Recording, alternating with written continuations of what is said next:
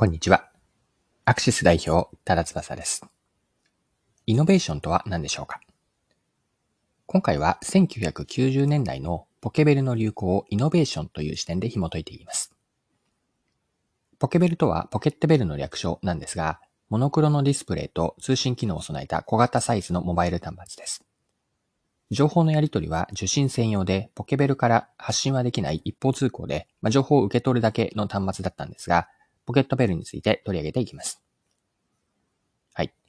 1990年当時は、携帯電話とかネットは日常生活には存在せず、リアルタイムでの連絡手段は固定電話ぐらいしかありませんでした。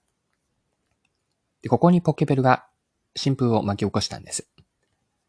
ポケベルを使えばいつでも友達であったり家族、恋人に直接連絡できることが当時の若者に受け、最盛期の1996年には契約数が1000万台を超えていました。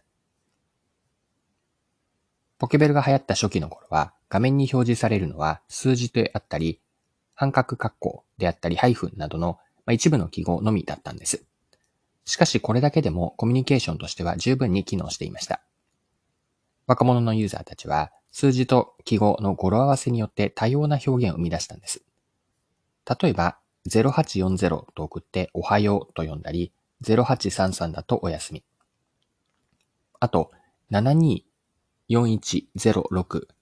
カッコ7。これで何しているかなと。まあ、このようなコミュニケーションができていたんですね。8というのは、はと読むような単純な数字の読み方だけではなくて、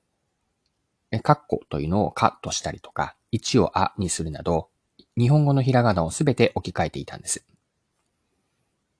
で、おはようというような一言だけではなくて、その後文章にも発展しているんです。例えば、おはよう、今どこにいるのかな？これ見たらベルしてね。であったり、お帰り、どこに行っていたのかなと。このような一言の文章になっていたんですね。で、よく見てみると、10と表記しても読み方はいろいろあるようで、1と0に分けて今であったり、1と0を10として、とまたはどとか、あとは英語としての読み、点なので、手など、このように多様な表現を持たせていたんです。はい。で、ポケベルの発売当初というのは、もともとはビジネスパーソン向けの連絡手段だったんですよね。例えば、外出している営業担当者へオフィスから緊急の連絡をしたいときに、折り返してほしい電話番号を送って、営業の人が持つポケベルの画面に番号を表示させる。こんな使い方だったんです。そんなポケベルをかつての女子高生を中心とした若者が独自の使い道を見出しました。今っぽく言えば、ポケベルをハックしたわけなんですね。ひらがなやカタカナ等が画面に表示される前は数字だけの受信だったわけなんですが、それでも先ほど見たような多様なコミュニケーションが成立していました。いつでもどこでもリアルタイムにメッセージが受信できたんです。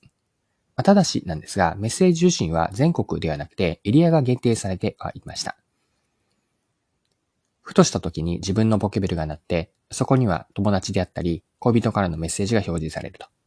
寝ようと思ったところに送られてくる、まあ、おやすみ0833というようなメッセージなんですね。今では当たり前のコミュニケーションのリアルタイムかつモバイル性というのを初めて享受できる手段がポケベルだったんです。携帯時代、携帯電話がまだなかった時代にはたわいのないことでも、今までにはないつながりを体験させてくれたと。ここにポケベルの価値があったわけです。はい。で、ポケベルというのは、携帯電話とかスマホのアプリがまだない時代でのイノベーションと見ることができます。改めてイノベーションとは何かなんですが、一言でシンプルに表現をすると、イノベーションとは未来の当たり前を作ることです。今はまだ多くの人々には普及していなく、まあ、そもそも気づいてすらいないのかもしれませんが、未来には世の中に広く受け入れられていて、なくてはならない存在となっているもの。これがイノベーションなんです。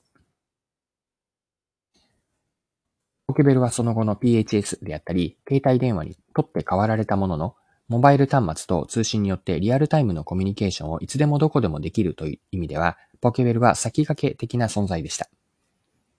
ポケベルは今や当たり前となった LINE であったり DM、ダイレクトメッセージにつながるコミュニケーションシステムでした。今の LINE であったり、インスタの DM などのメッセンジャーの文化の原型をポケベルは作ったと思うんですね。ドコモなどのポケベルの売り手が当初想定していたのは、ポケベルはビジネスパーソン向けのツールだったんですが、しかし予想外なことに、高校生を中心とした若者たちの中で、独自の使い方に発展していったんです。大人には思いつかないような数字の語呂合わせを駆使したコミュニケーションが生まれました。このような異端で邪道とも取られるような動きというのを売り手側は見過ごしたり排除することなく、むしろ積極的に取り入れたと。例えばドコモはポケベルのイメージキャラクターに広末涼子さんを起用するなど、ポケベルのターゲットユーザーを高校生などの若者に設定していたことがわかります。で、ポケベルの事例というのは、イノベーションは辺境の地で起こるというのを体現していると思うんです。10から20代の若者の世界という売り手からすると、どこかこう辺境の地で起こっていた熱狂が大きな流れとなって、やがてはその辺境から中央に進出し、社会全体にインパクトを与えたんです。ポケベルは当時を象徴するコミュニケーションツールとして、脚光を浴びることとなったんです。はい、そろそろクロージングです。今回はポケベルについて1990年代の当時の流行を取り上げて学べることを見てきました。最後に学びのポイントを振り返ってまとめておきましょう。イノベーションとは未来の当たり前を作ることです。まだ多くの人々には普及していなく、まあ、そもそも人が気づいてすらいないという状況なんですが、未来の世の中では広く受け入れられて、まあ、それがないと困るような存在となっているもの。これがイノベーションなんです。もう一つイノベーションについてポイントを押さえておきたいのが、イノベーションは辺境の地から起こると。まあ、社会の中央ではなく、どこか辺境の地で起こる。辺境の地で起こっていた熱狂が大きな流れとなって、やがてはその辺境から中央に進出し、社会全体を変えていく。未来の当たり前になっていく。これがイノベーションの特徴です。はい、今回は以上です。最後までお付き合いいただきありがとうございました。それでは今日も素敵な一日にしていきましょう。